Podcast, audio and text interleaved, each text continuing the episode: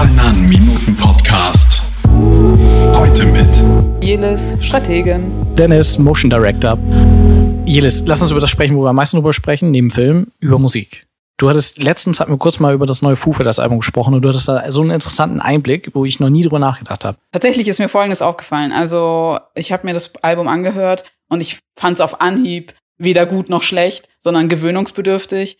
Und kennst du das, wenn, wenn du als Fan denkst so, das ist anders. Also wenn, wenn, wenn das kommt, dann weißt du, es ist anders und dein Gehirn muss es erstmal einsortieren, ob du es gut findest.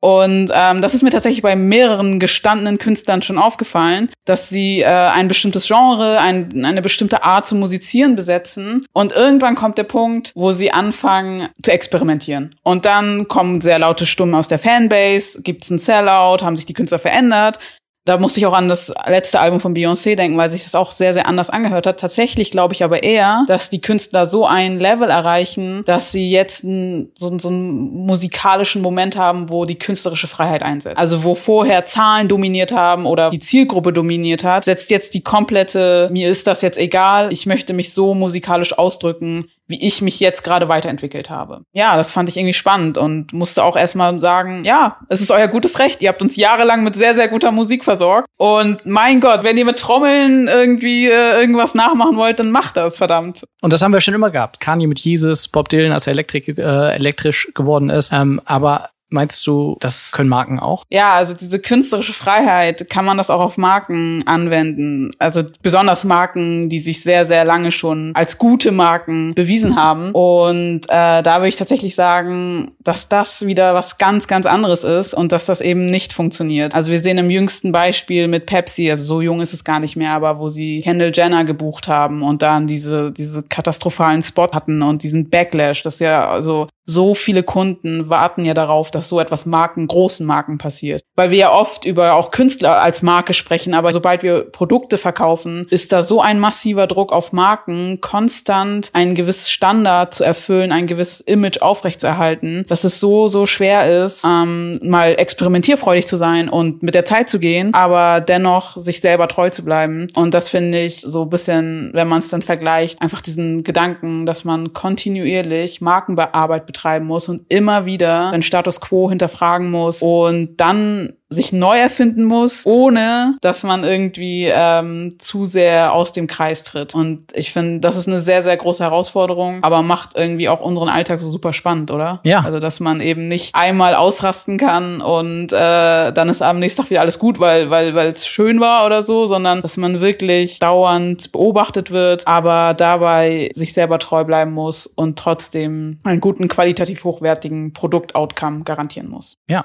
Mega interessant. Super.